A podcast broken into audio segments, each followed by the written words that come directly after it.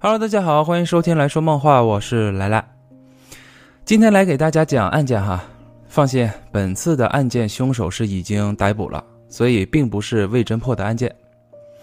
这一桩案件可以说是在当时被美国媒体称为在全球轰动范围上与 O.J. 辛普森杀妻案不相上下的案件。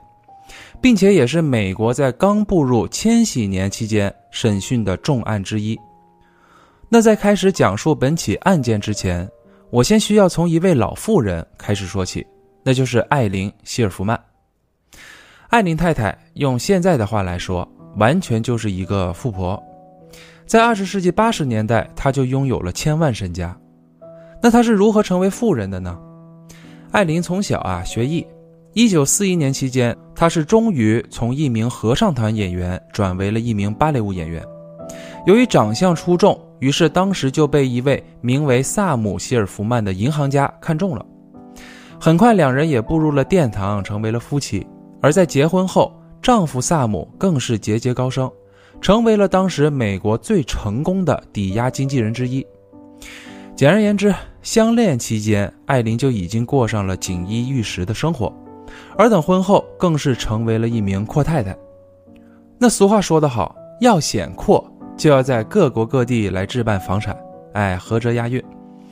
总之，当时这对夫妻是在美国的檀香山、法国巴黎、希腊雅典以及英国伦敦都购置了豪宅。与此同时，艾琳就开启了她的个人爱好，那就是在这些地方举办各式各样的派对。当然，人家这可不是那种动词大词的那种派对啊，更贴切着说，应该是宴会。来访的人员都有哪些呢？有知名的作家、赫赫有名的设计师、东正教的牧师，以及各大城市博物馆的馆长，包括英国皇室。那说的更准确点呢，那就是来访人员还有罗斯柴尔德家族的人员，你就可想而知，这已经不算是名流局了啊，那简直就是顶流局。派对也是三天一小场，五天一大场的开着。然而，等时间来到一九八零年期间，随着丈夫萨姆的去世，再加上艾琳自身年龄的增长，也终于是折腾不动了。哎，所以这位派对女王也逐渐走下了神坛。可虽说是走下神坛，那也没能让这位老太太消停。就在她丈夫去世后，她就定居在了位于曼哈顿六十五大街。东二十号的一处价值七百万的联排别墅内，这套别墅的装修程度啊，堪比宫殿。与其相邻的还有一座著名剧院，更有传闻说啊，在这套别墅内，透过客厅的墙壁，还能隐约听到隔壁剧院演员在背台词或者是演出的声音。室内还有泳池、酒吧、花园，还有空中庭院，那烤起串来，甭提多美了。甚至是还有模仿凡尔赛宫装修的音乐厅，面积之大以及配置豪华，可以说是啊老凡尔赛了。正如我前面所说，老太太这都定居了，也都没能消停下来，她还是无法放下自己多年来养成的好热闹的习惯，更是摆脱不了自己喜欢社交一些名流的喜好。于是她将这里的客房都打造成了豪华套间，提供出租。租金更是高的离谱，那有多昂贵呢？不是七八百，也不是三四千，而是以每月六千美元的价格进行出租。那都定的这么贵了，能有人住吗？有的是，基本上还都需要预约。那来的都是一些地产大亨、电影制片人以及一些知名的明星前来入住。老太太放荡不羁的生活方式，更是她在富人区最为凸显的性格特点了。在她的包中总能找到一瓶冷冻的多姆佩利格姆香槟。他在别墅内，只要是看到好友，就会随时随地的掏出香槟，哎，与其谈笑风生。年过七十的他，身体硬朗，长相也要比实际年龄要年轻得多，生活态度更是积极乐观，给人的感觉就是一位富态且学识渊博的小老太太。可你要说了。谁拥有千万身家还不积极乐观呢？嘿，还真别这么说。虽说很多人都认为有钱就快乐，可实际上，不管是穷人还是富人，他们都有可能面临到解决不了的困难。比如，有的人是因为没钱而面临很多困难，这很常见，也是咱们大部分人的困扰。可同时，也有一些人面临的问题是，就算用一卡车一卡车来装着钱，也都不知道该往哪儿送的人。我曾经看过很多关于一夜暴富的专栏采访，比如那些中彩票的，又或者是获得了一大笔财产的，以及那些突然得到了一笔不义之财的。在这些人的采访中，你总能听到他们说，当他们得知自己有钱的那一刻。他们才发现，原来这个世界的颜色是那么的艳丽，原来花是那么美，原来天是那么蓝，就好像眼前的一切事物，打从有钱开始，才变得这么的光鲜亮丽。然而，当这部分人在面对无法用钱来解决问题的时候，他们眼前的世界要比他们在没钱时看到的更加暗淡褪色。然而，艾琳老太太接下来面临的问题。却让她连暗淡的世界都看不到了。时间先来到一九九八年的七月四号，这时期的艾琳已经八十二岁高龄。此时，她正在与知名设计师艾尔瓦以及传记作家卡罗尔在别墅内聚餐。起初，三人还是有说有笑的。然而，不一会儿，艾琳的脸上就严肃了起来，并且还皱着眉头。一旁的两人看到这儿的时候，就询问，就说：“啊，艾琳太太，怎么了？是饭菜不可口吗？”老太太这会儿没扭头，摆了摆手，就说：“啊，不是，让我愁的是那个人。”此时，老太太将视线引到了一台闭路电视上，画面对着的是大厅的门口。随后，就有一名男子从画面中一闪而过。老太太说：“啊，你们看见那个男人了吗？能看出有些什么异常吗？”两人互相看了看后，此时设计师就先说：“啊。”要说异常的话，我觉得他走的难免有些太快了，可能是有什么急事儿。这会儿作家也说：“啊，对我感觉他下了楼梯之后是快速走出门口的。”艾琳太太，你是认识他吗？他是哪位名人呢？艾琳这会儿还是盯着屏幕就说：“啊，是的，你们刚刚说的有对的地方，可也有不对的。那个男人我不认识他。”我也不知道他到底是什么身份，我只知道他叫做曼尼古林，目前是这里的房客。他确实是走得太快了，可我不认为他是因为有急事而走得太快。他每次经过摄像头都会有意避开的快速通过，我觉得他很可疑。说完，老太太又开始吃起了东西。那这会儿两人都问，就说啊，那是什么可疑呢？可艾琳却说啊啊，没事儿。那个男人啊，过不了几天就要走了。哎，你们别在意啊，咱们吃咱们的。那当时老太太这都发话了，两人也就没好意思再进行追问。等聚餐完毕后，两人就一块离开了。然而让他俩都没能想到的是，就在隔一天，也就是七月五号这天，艾琳太太就失踪了。那这是怎么一回事呢？在七月五号这天，由于是周日。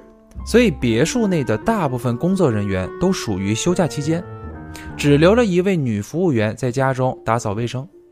根据她的描述，她说啊，在中午十一点半期间看到了艾琳太太穿着睡衣站在阳台边喝着咖啡，然后就指派她去花园遛一下狗，之后再去给自己准备出来一套下午要会见朋友时穿的衣服以及一本画册。于是女服务员也去照办了。反正都是一些琐碎的小事儿，不到一小时，女服务员也就都办完了。可正打算去汇报的时候，他就发现艾琳太太不见了。他是从里到外都找了个遍，就是没能找到艾琳的踪影。于是他就赶紧打电话通知了大管家杰夫·费格。大管家在听完后，马上就赶到了别墅，在与女服务员了解情况后，他就赶紧报了警。那为什么这么果断呢？那是因为啊。平时艾琳要是打算出门的话，肯定会提前就通知大管家来准备车，还有到达场地的预定等工作事项，并且艾琳啊都这么大岁数了，不可能自己一个人就跑出去。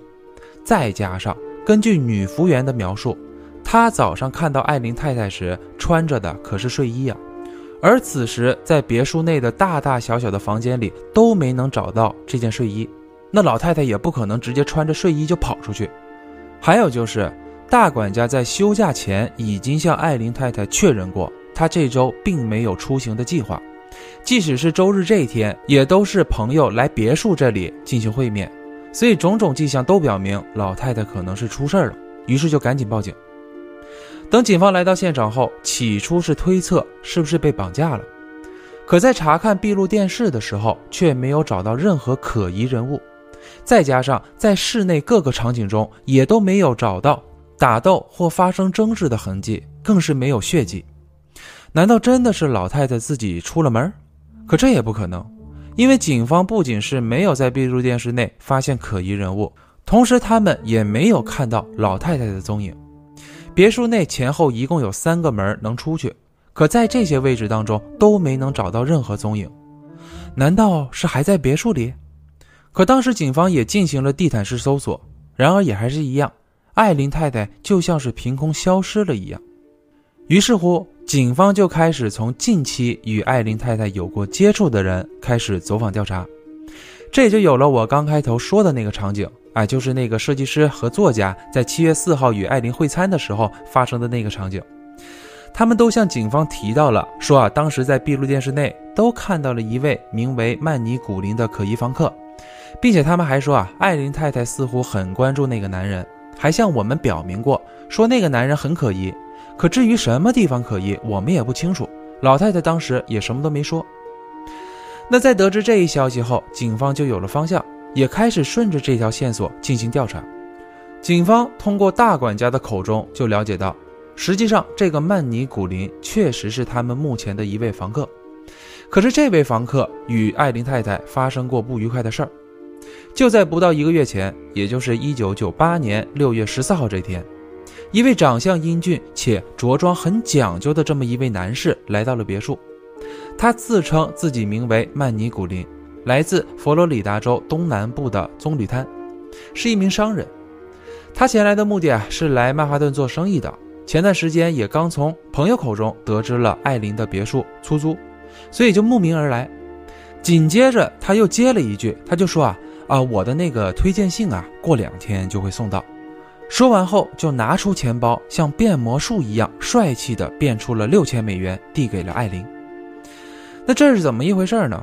实际上啊是这样，这艾琳老太太啊把这里变成别墅公寓，并不是为了赚钱，她其实是以高额的定价来区分前来居住的房客的身份地位。换句话来说，那就是提高门槛儿，利用价格来确认来到这里的都是一些有钱人，那自然身份就不会普通啊。老太太也是希望通过这样的方式来结交各行各业的大富商。所以能来到他这里居住的，除了一些家喻户晓的明星大腕之外，至于其他的租客，都必须带来推荐信才能入住。那此时虽说艾琳有些质疑，可她还是被曼尼帅气的外表给迷惑到了。加上她觉得一般人也不能随随便便就掏出六千美元呢，应该不是什么坏人呢。再加上佛罗里达州的棕榈滩，那可是顶级的富豪区。反正此时艾琳也没有多想，就让曼尼住下了。可当这个曼尼住下后，就给艾琳带来了极大的反差。这位艾琳很快就变得不是那么的风趣了，而是冷漠。她还要求说自己的房间不需要任何服务员来打扫。接着，艾琳就发现这个男人在每次经过摄像头区域的时候，就总会有意的避开，快速通行。而更加可疑的是。就在曼尼入住的第二天，他就总会带来一位中年妇女在房间里进进出出，并且这位中年妇女也和曼尼一样，凡是经过带有摄像头的区域，也都会有意的避开。那几天后，老太太也是忍不住了，就主动找到了曼尼，询问关于推荐信的事儿。可此时这个曼尼总是在拖着，啊，他就一直说，哎，快了，快了，推荐信马上就到。他还说啊，我把租金都给你了，怎么还不信任我呢？总之，老太太是把事情给想简单了，思想啊也太过于肤浅。她把好人与坏人与拥有的金钱来作为衡量，那这显然就是扭曲的想法呀。这也才让他意识到事情不对劲。他认为这个曼尼肯定是个骗子。那都想到这儿了，怎么就不报警呢？哎，这老太太。平时就比较自大、自负以及自傲。其实当时这个管家呀，早就说过，他就说啊，太太，咱们报警吧。可老太太却说，报什么警？这种小场面那不叫事儿，我有的是办法。那个杰夫啊，你去直接把那个房客给我赶出去。可这会儿，管家也只好照办。可曼尼却说，你要我走也行，你至少把剩下的房钱你退给我。可是这老太太还有一毛病，那就是一毛不拔。哎，她说啊。给我的钱还想要回去，那不行，这都违背我祖训了。总之，你人赶紧滚蛋，钱是一分都别想拿回去。那曼尼这会儿也是刚起来了，他就说：“你不退钱还想让我走，你玩呢？没门！”等事情到了这一步的时候，老太太也是没办法了。哈我也真没想到，她先头不是说有的是办法吗？原来就是简单粗暴的赶人，那赶不走也就没办法了。那能怎么办呢？艾琳当时就心想啊，反正距离这个房客的租期还有九天就到期了，那就再忍忍啊，等九天后他也就不得不走了。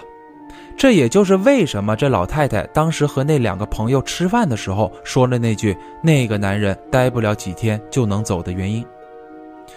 等警方在得知这一消息后，除了是了解到艾琳太太的为人，以及知道了她与这名房客有过争执之外，可就目前掌握到的这些线索，对办案一点用处都没有。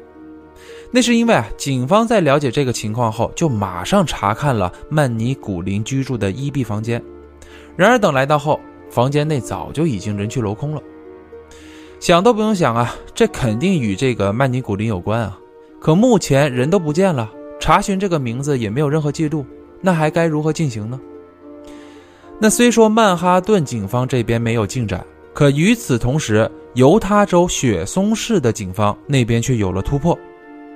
就在艾琳失踪当天，也就是一九九八年七月五号的晚上，雪松市的警方是在当地捕获了两名偷车贼，并且还在他们的行李中搜索出了艾琳太太的 ID 证件。那这究竟是怎么一回事呢？这两名偷车贼又会和艾琳失踪案有什么关联吗？有关联，我可以提前说的就是，此时不论是盗车案还是艾琳失踪案，两起案件的犯案人员都是同一伙人。还需要提前说明的就是，此时曼哈顿警方并不知道他们面对的罪犯都是些什么人，而雪松市这边也不知道他们逮捕的这两名偷车贼与富豪艾琳失踪案有关，可他们却知道这两名偷车贼还牵扯着另一起命案。那就是富商戴维谋杀案。那这一会儿又是盗车案，又是失踪案，这会儿又蹦出来了一个谋杀案，这也太复杂了。哎，别着急，本期节目确实案情比较多，我尽可能的简约来说明。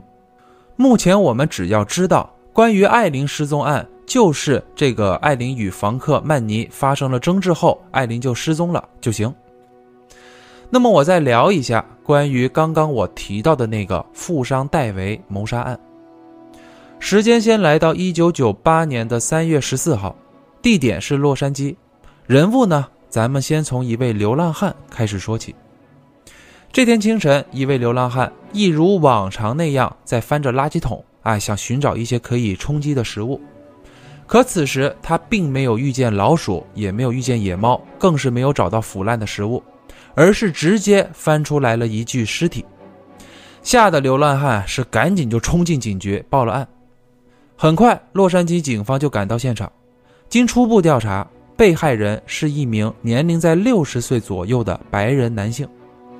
从着装来看，死者生前经济条件应该不差，死因是被爆头了，一枪毙命。准确来说，就是死者的后脑勺位置有一处贯穿式枪伤。除此之外，死者全身上下没有任何被殴打的痕迹，手脚没有被捆绑，嘴巴呢也没有被封口的迹象。再根据枪伤来看，死者在遇害前应该是在没有任何防备下就被一枪毙命的。再加上啊，虽说死者衣着比较讲究，可他当时是光着脚的，由此警方就推测到，警方认为啊，大部分美国人。去到别人家里做客的时候都没有脱鞋的习惯，那么现在这个死者是光脚的，那他应该就是在家中遇害的。那在家中又没有防备，这显然应该就是熟人犯案。那当有了这些初步推测后，目前最重要的就是确认死者身份。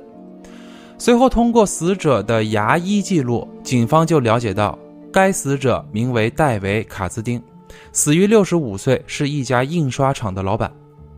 有了这些消息就好办了，警方当时就赶紧赶到了死者位于圣菲尔南多谷的家中。可当警方来到死者戴维家中后，却什么都没有找到。什么弹道痕迹啊，包括什么血溅痕迹啊，都没有。此时，警方觉得可能之前的推测有误，那就只好老老实实的先从死者身边的关系开始排查。那是否有过结怨呢？没有。戴维身边的人都说，他平时无论是生意上还是生活中，都没有听说过他与什么人结过怨。可虽说是没有结怨，不过戴维之前却遇到过一件烦心事儿。根据戴维姐姐的透露，就说啊，戴维之前遇到了一件怪事儿，还向他提到过一对夫妻。事情是这样的，在一九九八年一月十三号这天，戴维突然收到了银行发来的房屋抵押贷款文件，贷款金额是二十八万美元，而抵押的房产是位于拉斯维加斯的一套别墅。这样，戴维当时啊就愣住了，他近期没有贷过款呢。而且他在拉斯维加斯也并没有什么房产，他当时还以为啊这是骗子的信件呢。可当给银行打电话确认后，他才得知这确实是银行发来的通知单，并且这上面还有自己的签名。这就奇了怪了，怎么自己还平白无故的多了一处房产呢？然而想着想着，就让他回想起了发生在二十多年前的一件事儿。在一九七零年代期间。戴维有一次去拉斯维加斯出差，那会儿啊，他还是一名保险理赔顾问。当时他就认识到了一位名为肯尼斯·吉姆斯的大老板。这大老板名下拥有一家建筑公司，同时还拥有五个汽车旅馆以及一家餐厅，业务范围之广，而且生意也是一个比一个好，身家也早已突破了千万。而更令戴维羡慕的是，这个肯尼斯。还有一位酷似伊丽莎白·泰勒样貌的妻子，名为桑特·吉姆斯。总之，这对夫妻给戴维留下了很深刻的印象。那个时候，他们之间都走得很近。然而，随着交往，戴维就察觉到这对夫妻有些不简单。可你要说具体哪儿不对劲，戴维也说不上来。他就只觉得这对夫妻有时候在谈话中透露的那种神情啊、态度啊，哎，总让他感觉这对夫妻在隐藏着什么一些秘密。总之，从这个时候开始，戴维就有意的去疏远了这对夫妻。久而久之，他们之间也就没了联系。可当这层关系都断了十多年后，就在一九九二年期间，戴维突然接到了肯尼斯打来的一通电话。双方寒暄几句后，肯尼斯就进入到了主题。他就说啊，他希望戴维可以帮他一个忙，他想把名下位于拉斯维加斯的一套房产暂时转移到戴维名下进行保管。他说自己因为最近在跟人打官司，由于害怕败诉后房子有可能会被法院强制执行法拍，所以就想到了戴维，希望可以帮这个忙。那当时戴维虽说这么多年都没有和这个肯尼斯一家有过联系，可就目前根据这个请求来看，首先，肯尼斯是个大老板，那这种暂时什么转移房产的操作，确实在他们商人之间都是常规操作了。再加上平白无故的给自己转移房产，那原本这种情况下对方承担的风险要更大呀，自己并不会有什么损失，所以就痛快的答应了。可谁成想，就在手续全部办理完毕之后，戴维才算寻思过味儿来。不对呀，他这房子可还牵扯到一桩官司呢。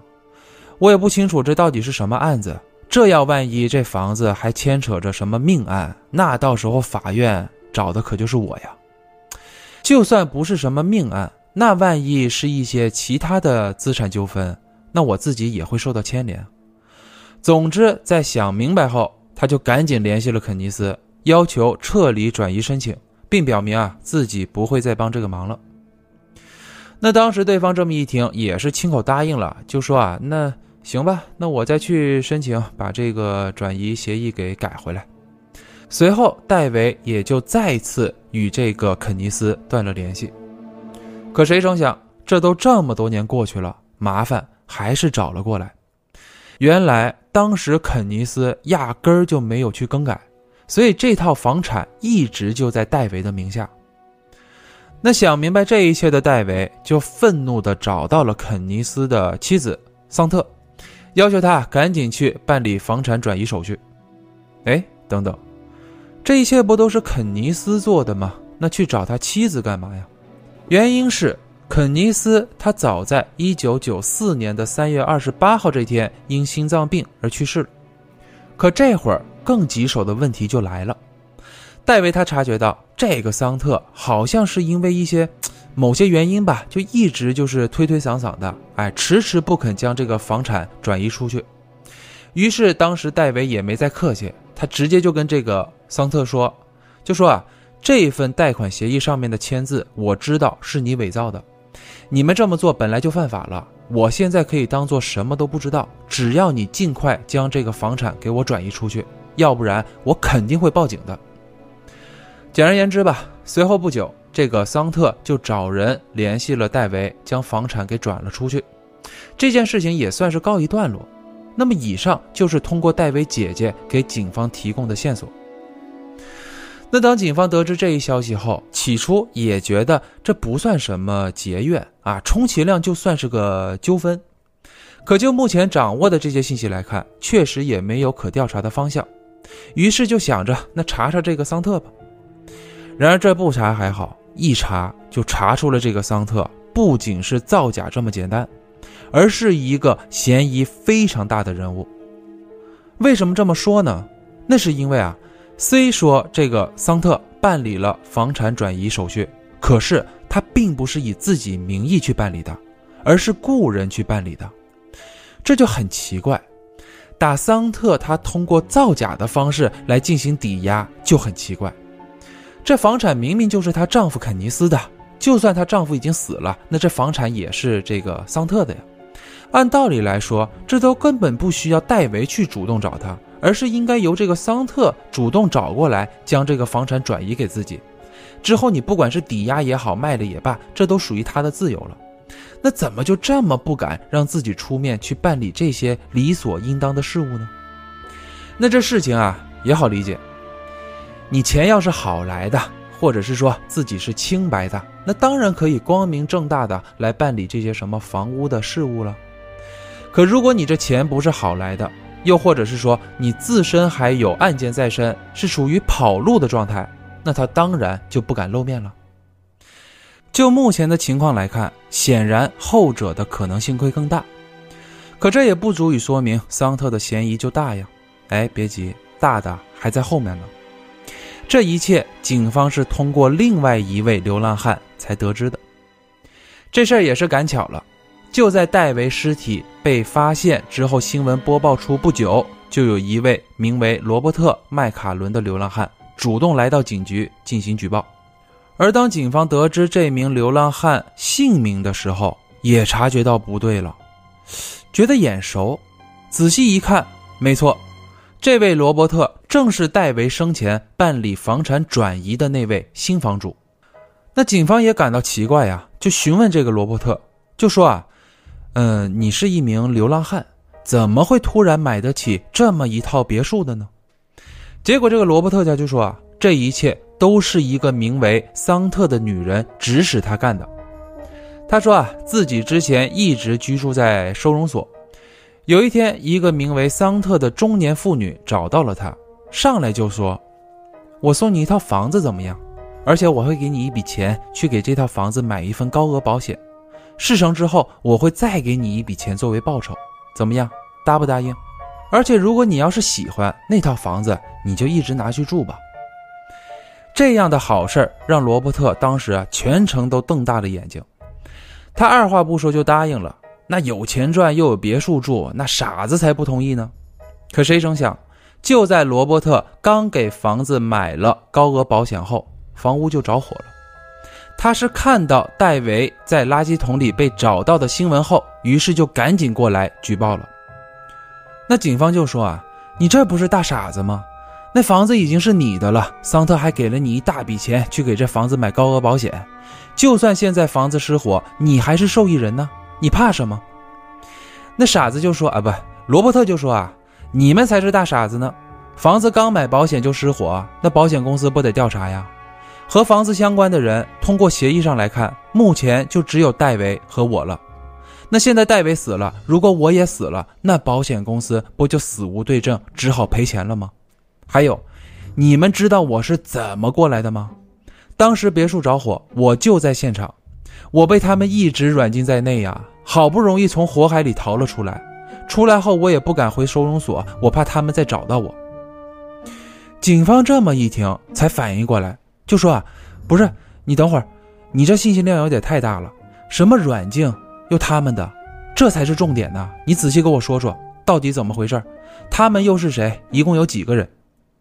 这罗伯特就说，他们一共就俩人，一男一女，其中那女的就是桑特，年龄大概在六十岁左右，而那个男的名为肯尼，很年轻，也就二十岁出头。在我拿着钱去保险公司给房产购买高额保险后，他们就把我软禁在了那套别墅中，每天还都拿来很多文件逼迫我签字。可有一天，他俩就离开了。我原本以为他们是出去买东西，可不一会儿我就闻到了一股浓烟。我知道这是他俩干的，他们想杀死我。戴维死了，这会儿他们又想杀我，他们绝对是想去骗保的。与此同时，更加巧合的是什么呢？就在这位流浪汉罗伯特来到警局报案的第三天后，就又有一位名为肖恩·利特尔的人前来警局投案自首。他一来到警局，就对着警方就说：“啊，戴维就是被这个肯尼杀害的。”那为什么这么肯定呢？这个肖恩就说：“啊，因为当时现场就是他来处理的。”尸体也是他丢进垃圾桶的。警方这么一听，那还得了？赶紧就让这个肖恩老实交代。肖恩说：“啊，半个月前，肯尼与桑特找到了我，并且雇佣我给他们当司机。之后，一九九八年三月十三号那天晚上，肯尼就让我开车送他去戴维的住所。随后，他自己下车，让我在车里面等他。可不一会儿，肯尼就走出房门，敲了敲车窗。”并示意我下车去清理现场以及处理尸体。那这完全就是帮凶了，罪行啊也是很重的。怎么这个肖恩就愿意来投案自首呢？他说啊，他觉得肯尼和桑特绝对就是一对变态。他不认识那对男女，之前啊自己就是一名货车司机，给他们家送过很多次货。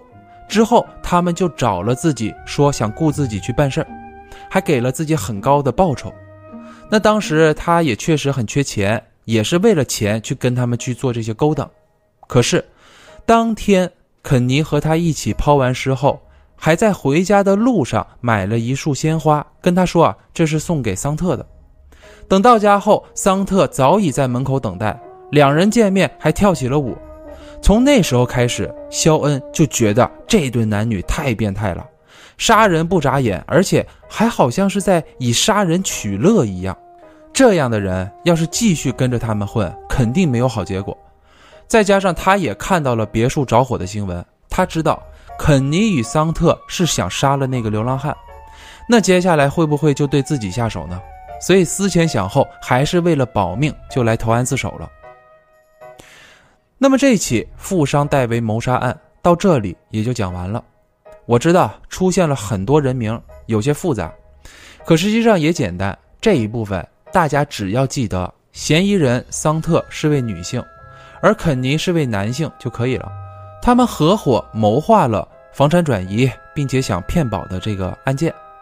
在这其中，他们杀害了富商戴维，利用了流浪汉罗伯特去转移房产，以及雇佣了肖恩作为毁尸灭迹的帮凶。那么讲到这里，可能有的听众就觉得，这一男一女，看来这是一对雌雄双煞呀。哎，再往深处想想呢，根据罗伯特的口供，得知女的年龄在六十岁左右，而男的差不多二十岁出头。那按照这个年龄搭配，还能是什么组合呢？没错，他们是一对母子。从这儿也就引出了美国知名的恶魔母子连环谋杀案。在这对母子所犯下的这么多起命案中，都是由这位母亲作为主导的。那么由此，我需要先来介绍一下这对母子的情况。母亲名为桑特，美国人，生于一九三七年七月二十四号。桑特的父亲是东印度人，母亲呢是爱尔兰与荷兰的混血。家中一共有四个孩子，桑特排行老三。三十年代，他们一家搬到了加州南部。之后，父亲当时就直接抛妻弃子了，而母亲呢，则是从事了色情行业。随后，陆续家中的孩子有的被送去了孤儿院，有的呢，则是被送到了寄养家庭。而桑特是母亲当时最喜爱的一个孩子，一直没有被送走。然而，就在他七年级的时候，最终也是被送去了寄养家庭。再往后，桑特就随着这个寄养家庭搬到了内华达州的卡森城。他在那里读完了高中，可实际上他从小就有盗窃的习惯。无论是在寄养家庭的时候，又或者是来到学校后，他都被抓到过很多次。一九五二年，桑特高中毕业后，就嫁给了当时高中的一位同学。然而，不到四个月后就离婚了。一直到一九七一年，三十四岁的桑特就遇到了我上面提到的那位富商肯尼斯·吉姆斯。然而，在他们相识的时候，桑特就知道这个肯尼斯很有钱，所以就想尽办法嫁给了他。肯尼斯确实很有钱，他当时在内华达、加利福尼亚、夏威夷、拉斯维加斯以及巴哈马都有房产，资产也早已突破了五千万。等他俩结婚后，更是通过各种行骗的手段赚取到了更多的金钱。那这里可能有的人要问了：都这么有钱了，还需要通过诈骗？是的，肯尼斯确实是名成功的商人，然而他的钱也都不完全是好来的。贪念永远是个无底洞，从来就没有够过，而这对夫妻就是个典型的例子。只是他们俩啊，运用的方式都各不相同。肯尼斯的肮脏手段显得比较简单粗暴，通常都是依靠垄断或收购，哎，要不然就是找一些黑恶势力来给同行进行施压，从中获利。而桑特的手法截然不同，他是通过诈骗来行走江湖的，说白了就是一位脑力选手。其实两人在婚前早已经属于这种。你知我长短，我知你深浅的这种关系了，所以都属于臭味相同。而在两人这些肮脏的手段中，其实两人之间啊产生过分歧。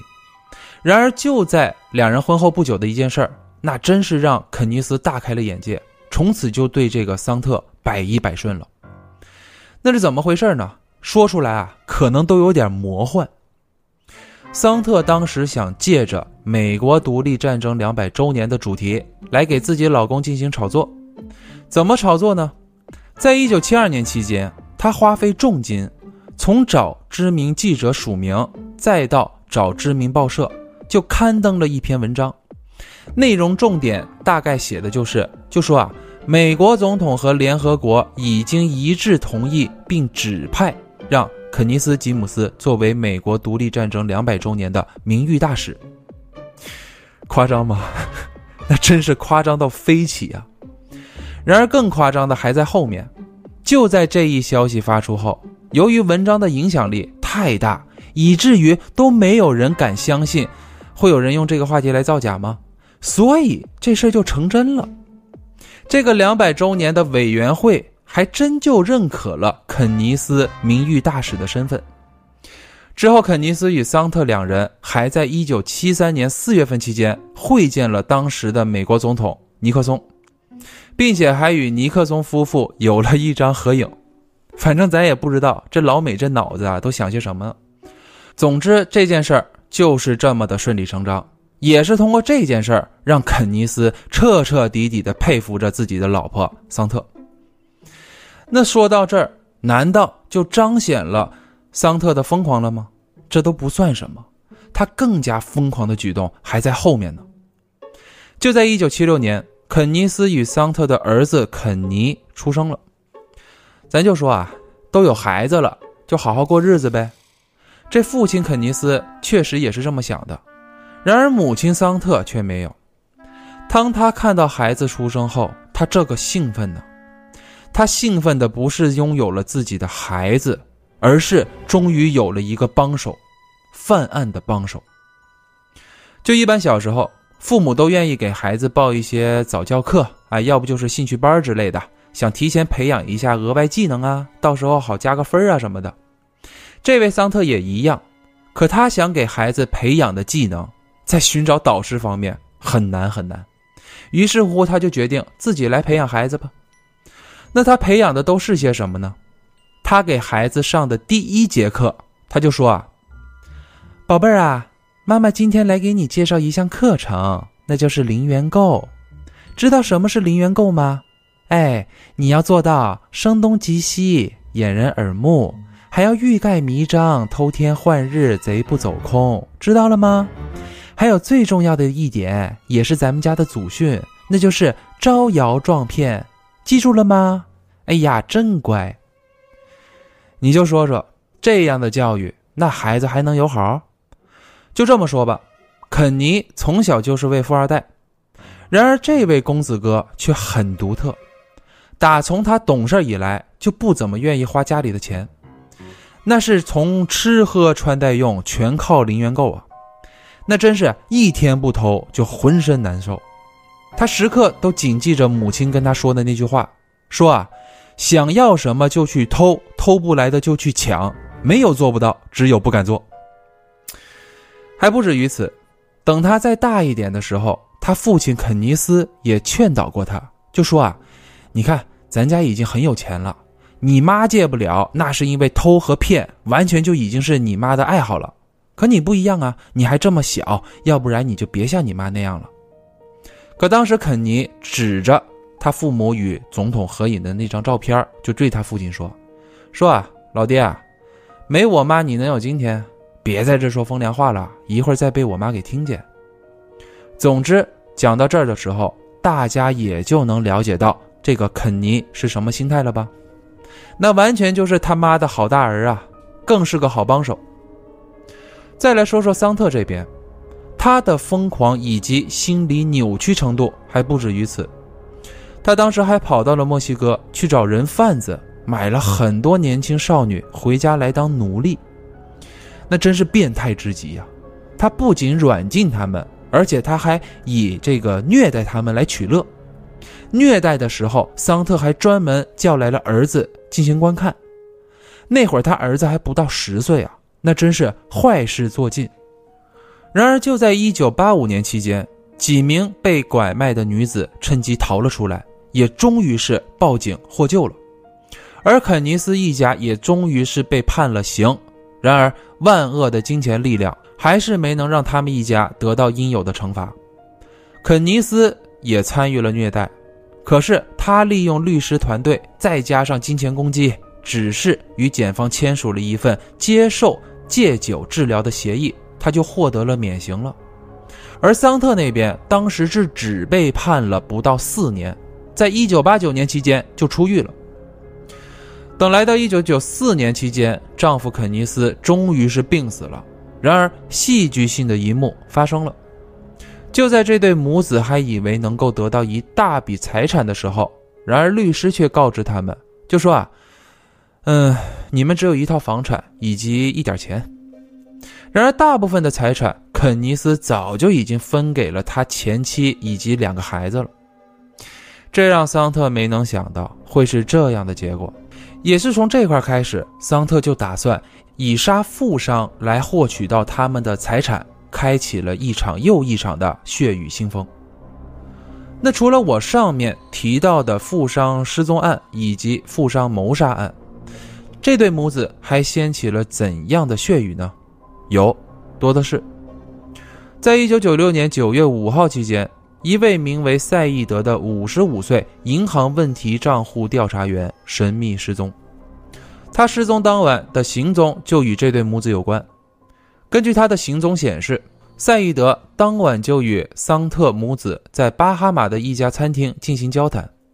然而，根据赛义德的同事叙述说啊，他当时正在调查桑特账户的问题，因为桑特账户中存有很严重的违规行为。因此，当时巴哈马的警方在得知这一线索后，就立即把桑特母子设定为了最大嫌疑人。然而，当警方通过多日跟踪后，在进行突击检查的时候，却未能找到任何线索，所以也就只能在不得已的情况下将这两人给释放了。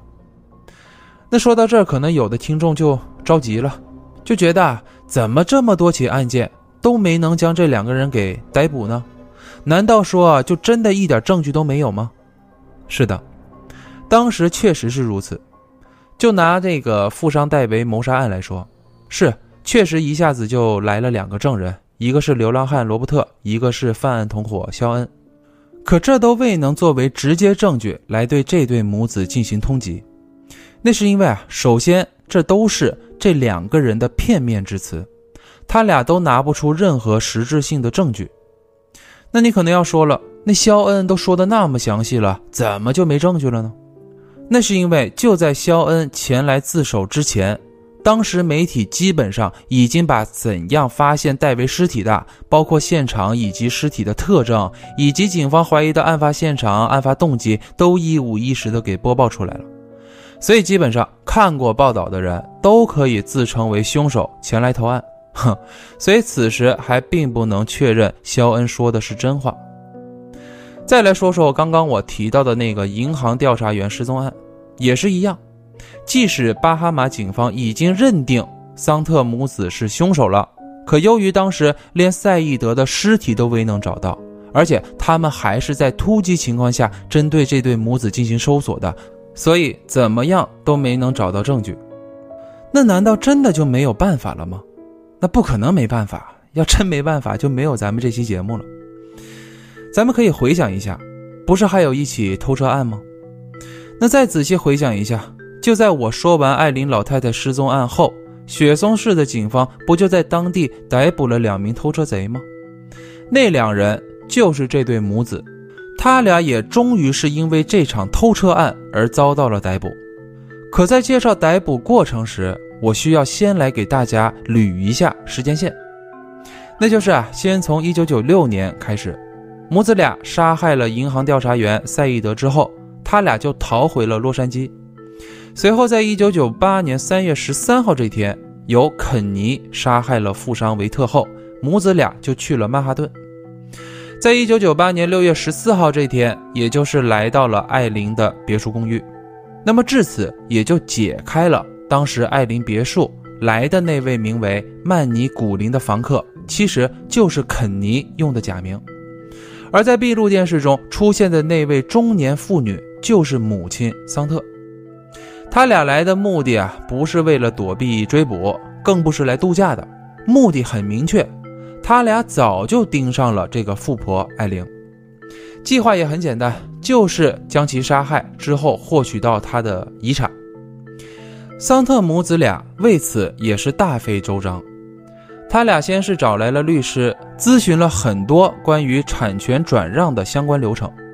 然后又找到了产权公司，要了申请表以及相关协议。而在申请表与协议中，最关键的就是需要当事人的社保号以及转让公证人的签名。其实他俩在入住艾琳别墅公寓之前，原本是想通过电话诈骗的形式来骗取到艾琳的社保号。前后一共是打了三通电话，第一次是在九八年五月底，他俩是以中奖的名义。直接就给这个艾琳打去了电话，上来就说：“哎呀，恭喜你啊，你中奖了！”话没说完，直接就被挂了。显然，老太太当时还没糊涂到会被这样简单的骗局给骗到。随后，他俩也都学聪明了，没有直接给艾琳打电话，而是给他的财务打去了电话。上来就说：“啊，我们是旅游公司的，想包下你们公寓作为我们的这个旅游场地啊，咱们来谈的这个合作。”可由于目前啊，我们需要对房主的身份进行核实，所以呢，你提供一下社保账号。然而财务啊，也不是那么好骗的啊，也是没理会，就直接挂了电话。等一周之后，这对母子是给大管家打去了电话，上来就说啊，他们是医院的，说之前给老太太开药好像开错了，哎，要求提供一下社保号来进行一下身份核实。然而大管家也是特别客气的，就回了一句：“你是傻波一吗？”哎，也就给挂了电话了。所以气急败坏的母子俩才打算入住到公寓后再进行下手，可这一下就直接下了死手。案发当天啊是这样的，老太太穿着睡衣在阳台喝着咖啡，在安排女服务员去工作之后，肯尼就趁机从一楼走了过来，并且还说：“哎呀，艾琳太太。”我还找你呢，我的推荐信已经到了，你跟我一块去看看吧，就在我房间里。然而当时艾琳却没有意识到，肯尼带她走的是一条避开了办公室门前摄像头的道。等来到房间后，躲在门后的桑特就用刀挟持了艾琳。两人在与艾琳说明情况后，就要求她签署了房产转移协议，还要求她不要轻易叫喊，不然就捅死她。于是肯尼就若无其事地找来了一位见证人，等老太太签完后，见证人也签下了名字。那这你要说了，不对呀，这见证人是哪来的呀？哎，这见证人啊是一位陌生人。这部分呢有两种说法，一种就是这个见证人是肯尼在前一天晚上在酒吧里面用花言巧语骗来的一个女孩，等他见证完后，就给了他一笔钱，让他走人了。还有一种说法是呢，这个见证人是桑特雇来的，事后就给了他一笔钱，让他离开了公寓。那么从这儿开始，整起事件的后续就比较模糊了，很多细节都是拼凑出来的。至于为什么，我后面会提到。还没完，等见证人离开后，桑特就拿出电击棒将这个艾琳给电晕了。随后，肯尼就在艾琳老太太昏迷的状态下。将她给掐死了，之后母子俩就用事先准备好的两条浴巾将尸体裹住，再装进这个密封袋子里，运出了别墅公寓。那么，艾琳谋杀案是这对母子犯下的最后一起案件。我前面也说了，他俩在犯案后就前往了雪松市，之后很快就遭到了当地警方的逮捕，并且还在他们的行李中找到了艾琳的 ID 证件。那是怎么抓获的呢？时间啊，再往前移几个月，不用多，同样还是在一九九八年四月份期间。这对母子是从洛杉矶来到了犹他州的雪松市，他们找到了一位名为吉姆的汽车销售员来购买车辆。桑特啊，可是这里的老客户了。吉姆当时一听，就马上出来迎接，并说道：“桑特太太又来了，这次又看上哪辆车了？我来给你介绍介绍。”桑特当时也是很爽快，直接就指着一辆二手的蓝色林肯说：“啊，就那辆吧。”之后就递过去了一张一万五千美元的支票，于是就扬长而去。然而事发后的几天，吉姆却发现了异样，那就是啊，这张支票有问题，一直都无法兑现。他当时还自己劝自己，就说：“啊，桑特太太可是老 VIP 了，支票肯定没问题，肯定是银行系统出错了。”于是又等了几天，可还是无法兑现。这会儿吉姆就坐不住了，赶紧联系了桑特。可当时桑特也马上就承认，他就说啊啊，之前那支票确实是开错了，让吉姆再等三天，说过段时间他就再给吉姆寄过来一张新支票。可三天之后又三天，吉姆只好再一次给桑特去了电话。可没想到桑特这一次却没有提到支票的事儿，上来就说吉姆啊。你卖给我的这辆车怎么没开几天还漏水呢？你应该给我换一辆啊！此时吉姆这么一听就听明白了，这明显就是在装糊涂啊！于是他就赶紧报了警，说啊有一对母子是偷车贼，把这其中的来龙去脉就都跟警方说了。随后等雪松市警方这么一查，就发现这桑特原来有案底呀，而且还与戴维命案有关。于是就紧急联络了洛杉矶警方。那洛杉矶警方这边收到消息后，那还了得啊！拘他，逮他，赶紧的！我们正愁着没办法抓他俩呢。现在不管以什么罪名，只要能把他俩给抓着就行。那这会儿，不管是洛杉矶这边还是犹他州那边，都摸不清楚这对母子的去向，那这还该怎么办呢？哎，要不怎么说还是那句话，无巧不成书。就在一九九八年七月一号这一天，肖恩就接到了一通电话。还记得我上面提到的那位肖恩吗？就是那个主动投案自首，当时帮着这个戴维一块处理了尸体的那个帮凶。那你要说了，他当时不是自首了吗？怎么还能接电话呢？那是因为啊，当时就是因为证据不足，把他直接给放了。不过警方有提前的提醒他说啊，你如果配合我们工作，即使是到时候定罪了，也会从轻发落。所以他在此期间一直就很配合警方的调查。这一次也不例外。电话是桑特打来的，此时他还不知道肖恩去自首过，他就说啊，肖恩，你来纽约这边来帮我照看几天房子。肖恩当时在问清楚时间与地点之后，就挂了电话，随后就赶紧联络了警方，提供了这条线索。之后就在一九九八年七月五号这天晚上，也就是艾琳失踪案当天，在雪松市的希尔顿酒店门口。以偷车贼的名义将萨特母子进行了逮捕，这也就是我在最开头介绍的那两名偷车贼被逮捕的过程。那么事情到这儿也就告一段落了，接下来就是该审审、该判判呗。然而哪那么容易啊？我前面也提到过，关于艾琳遇害过程、如何行凶的，包括如何处理尸体的，这些都是拼凑出来的，并没有详细的过程。实际上，当警方针对这对母子审讯的时候，他们就不断的认罪，之后又翻供，所以很多细节都没有介绍清楚过，有的说的很模糊，以至于警方对这几起命案所掌握的完整度都不高。可这案子到底是怎么破的呢？哎，这还是要靠桑特的好大儿肯尼的助攻了。我这么说吧。其实目前这对母子的处境还站在这个上风的。说白了，告来告去，撑死了也就只有偷车罪算是证据确凿。可即使是这个案件，这对母子都能说成是什么？他们可以说是不是不给钱，就是这几天的事儿，只是那个汽车销售人员误会了而已。至于其他案件，警方都未能找到实质性的证据啊。毕竟三起命案中有两起的尸体一直就没有被发现。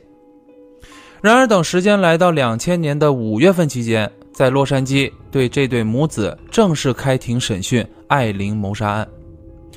虽说在法庭上母子俩还一直就是死不认罪，那命案告不成，其他的罪证可以呀，凑一凑也足以让他俩将牢底坐穿了。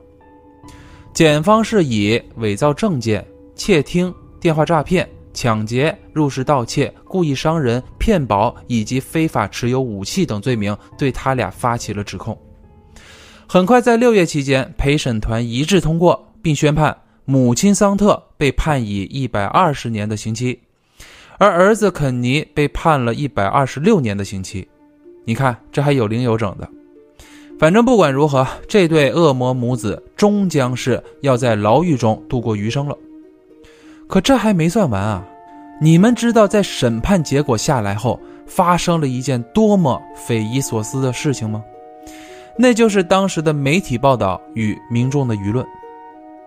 随着案情的揭露以及审讯结果的公布后，媒体就对这起案件进行了大量的报道，并且还多次前往狱中对这对母子进行采访。然而，抱着抱着就变味道了。原本恶魔母子的身份，却变成了毒母与无辜儿子的言论。为什么会有这样的言论呢？那是因为啊，当桑特在被审讯时，就一直拒不认罪，并且他还将杀害银行调查员的罪名推给了儿子。他声称这一切都是肯尼做的，他是为了给自己减刑，才将这些罪名与自己联系了起来。我就是一个善良的母亲，我不知道我的儿子到底是怎么了，变得如此恶毒。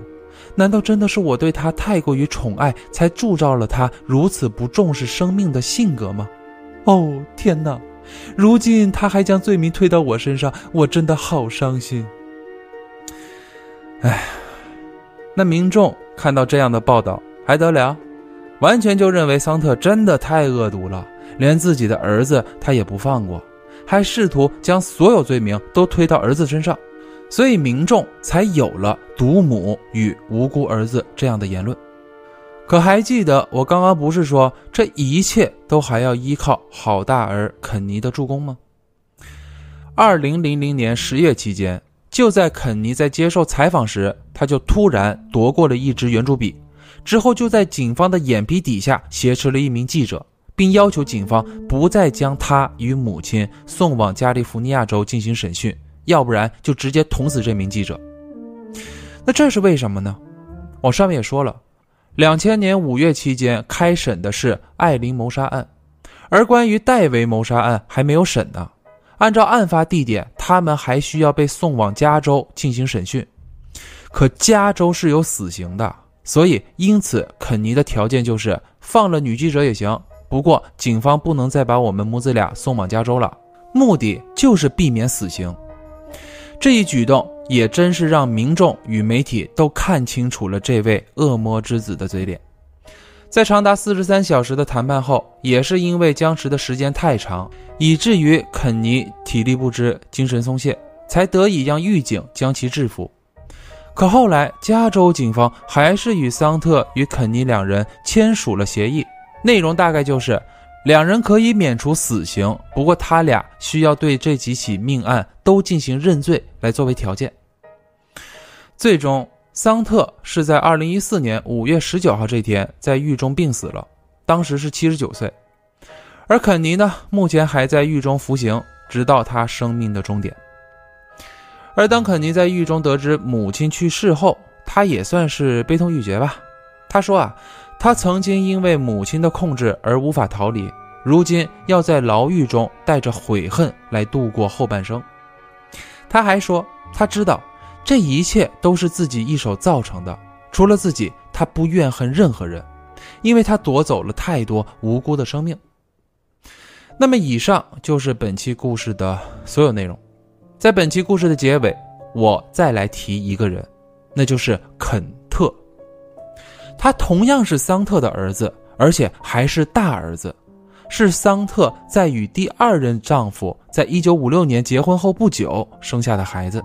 这么说吧，在第二段婚姻中，即使是刚成为母亲的桑特，也是没能戒掉坑蒙拐骗偷的恶习，一直到一九六一年，她的第二任丈夫终于是忍受不了了，就与她离婚了。随后，桑特就带着大儿子肯特四处行骗。肯特可以说啊，是从小就目睹着母亲在进行各种诈骗、偷窃，甚至是纵火等罪行。可肯特却与弟弟肯尼不同，他从小啊就厌恶母亲这样的犯罪。之后，等他长大后，就立即远离了这位恶魔母亲。肯特还说啊，在他弟弟快十五岁那年，他去找过弟弟，并说明了来意。他希望可以拉弟弟一把，让他能摆脱母亲的控制，然而也没能奏效。他还写了一本书，名为《Son of the Grifter》，意思就是骗子之子。那好了，感谢大家收听本期节目。如果你还对这个世界充满好奇的话，就请关注我。我们下一期再见。